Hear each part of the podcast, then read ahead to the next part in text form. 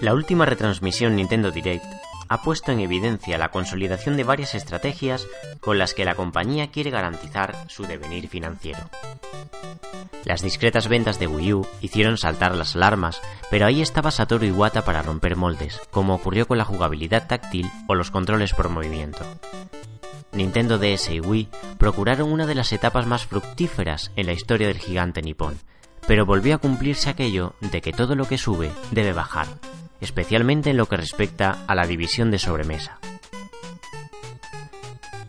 Los anuncios de hace unas horas evidencian el acercamiento de Nintendo a un modelo con el que hasta ahora apenas se habían atrevido. Preguntes al gurú que preguntes, todos coinciden en el próspero futuro de los juegos móviles free to play, lo que durante un tiempo hizo pensar en las primeras aplicaciones de Nintendo para estos dispositivos. No hemos vuelto a saber de Mario Kart TV, app anunciada el pasado mayo, entre otras de carácter promocional. En algún momento, Nintendo decidió darle la vuelta a su estrategia y optar por las descargas gratuitas en sus plataformas.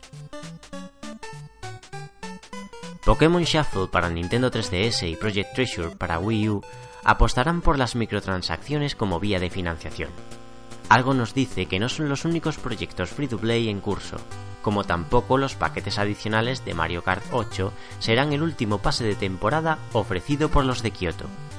La respuesta de los usuarios al anuncio de nuevos circuitos y corredores fue plena, lo que debió suponer pingües beneficios y con ello el convencimiento de que las reglas de distribución han cambiado.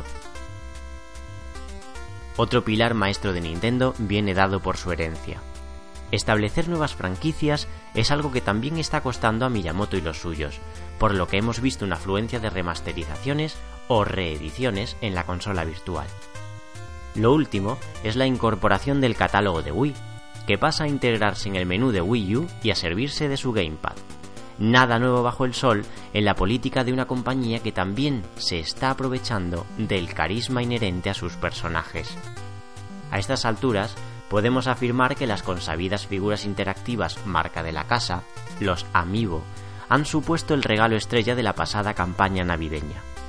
No había que ser muy listo para sumar 2 más 2 y calcar la estrategia de Activision o Disney, aunque compatibilizando los muñecos con más de un título y sin la obligación de adquirir aparatosos accesorios.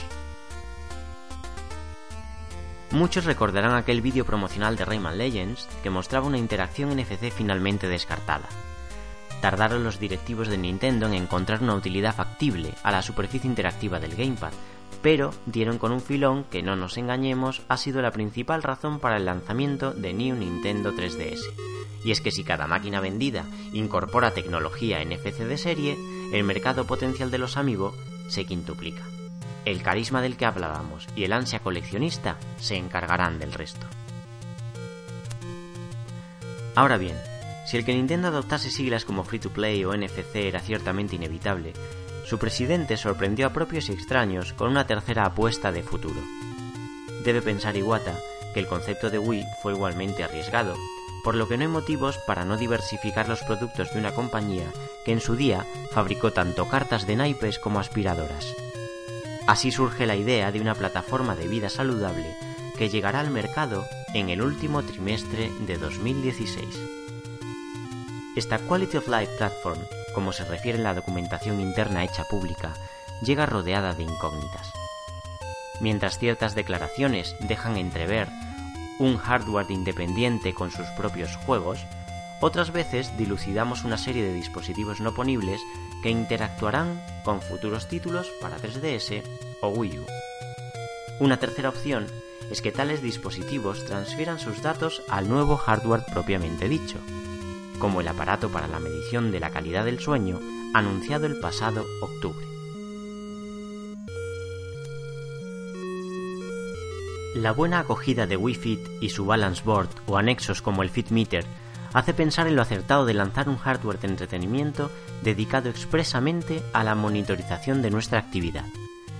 ¿Implicará al tiempo un menor interés en los géneros clásicos del videojuego? No lo parece, Directivos de la compañía llevan meses soltando perlas sobre sus planes de una sucesora única para Wii U y 3DS. Una consola que acabe con la disyuntiva entre sistemas portátiles y de sobremesa, a lo que apuntan las mecánicas de juego asimétrico propiciadas por el Gamepad. Lo único seguro es que Nintendo seguirá reinventándose sin importar los años que pasen, unas veces con mayor acierto que otras, pero siempre sorprendiendo. Forma parte de su ADN.